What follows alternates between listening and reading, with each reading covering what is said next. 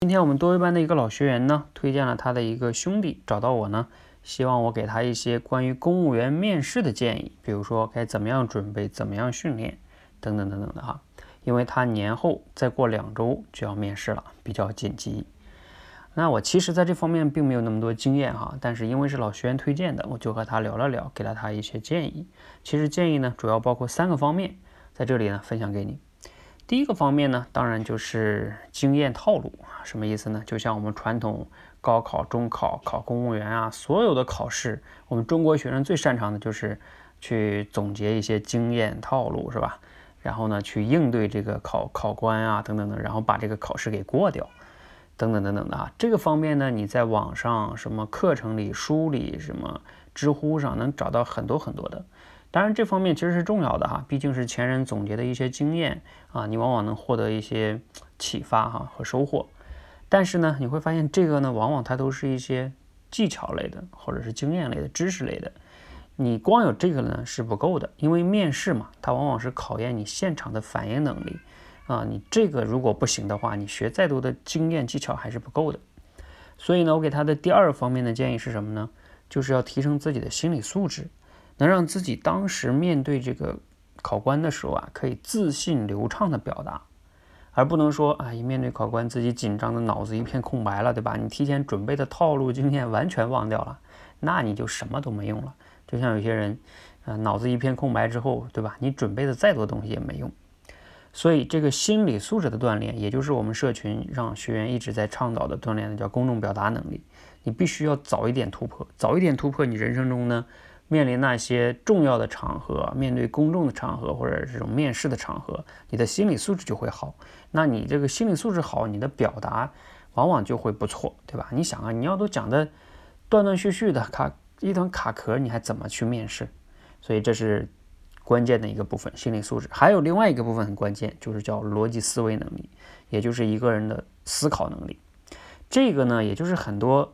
像公务员面试，他会问一些什么社会，问你社会现象，然后你对这个现象的看法，他肯定不是问问一个标准答案嘛，他问问这个东西的目的是什么？就是考验一下你这个人的说话是否有条理，分析问题是否有框架。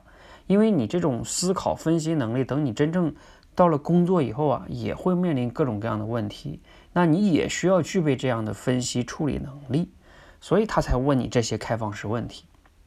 比如说今天呢，啊，这个哥们就给我举了一个他们可能会问的一个例子啊，就是说现在很多一些小城市哈或者农村会有这种天价彩礼的这种现象，那可能呢考试的考官就会问你对这种天价彩礼啊娶亲的时候啊有什么样的看法？你看这个问题肯定没有标准答案嘛。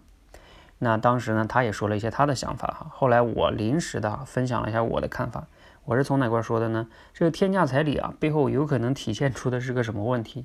叫男女比例失衡，女的少，男的多嘛，所以市场供需关系的问题，所以它才出天天价。如果这个男女比例是平衡的，或者说女的多，男的少，这个问题可能就不那么容易出现了。当然，我说这个不一定是标准答案哈，但是呢，我说的它是一个理解问题的一个角度。那解决方案就是呢，你要控制计划生育的问题，是吧？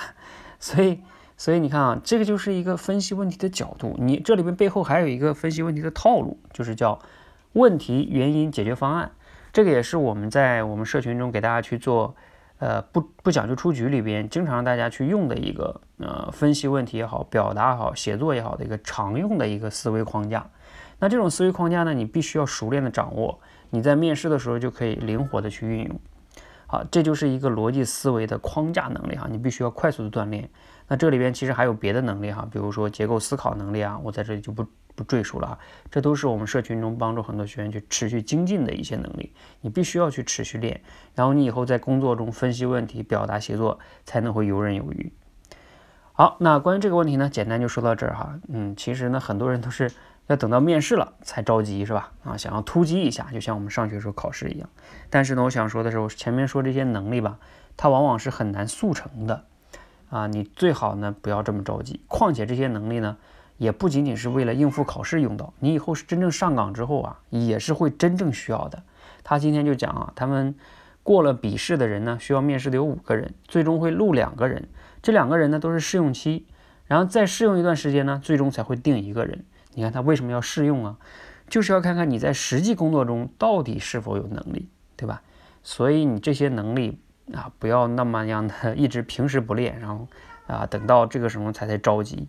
所以早做一个早做准备的人，早去刻意练习的人，你才能抓住机会，而不要等到机会来了你才慌忙准备，最终呢可能导致就是机会溜走了，自己在那很遗憾后悔。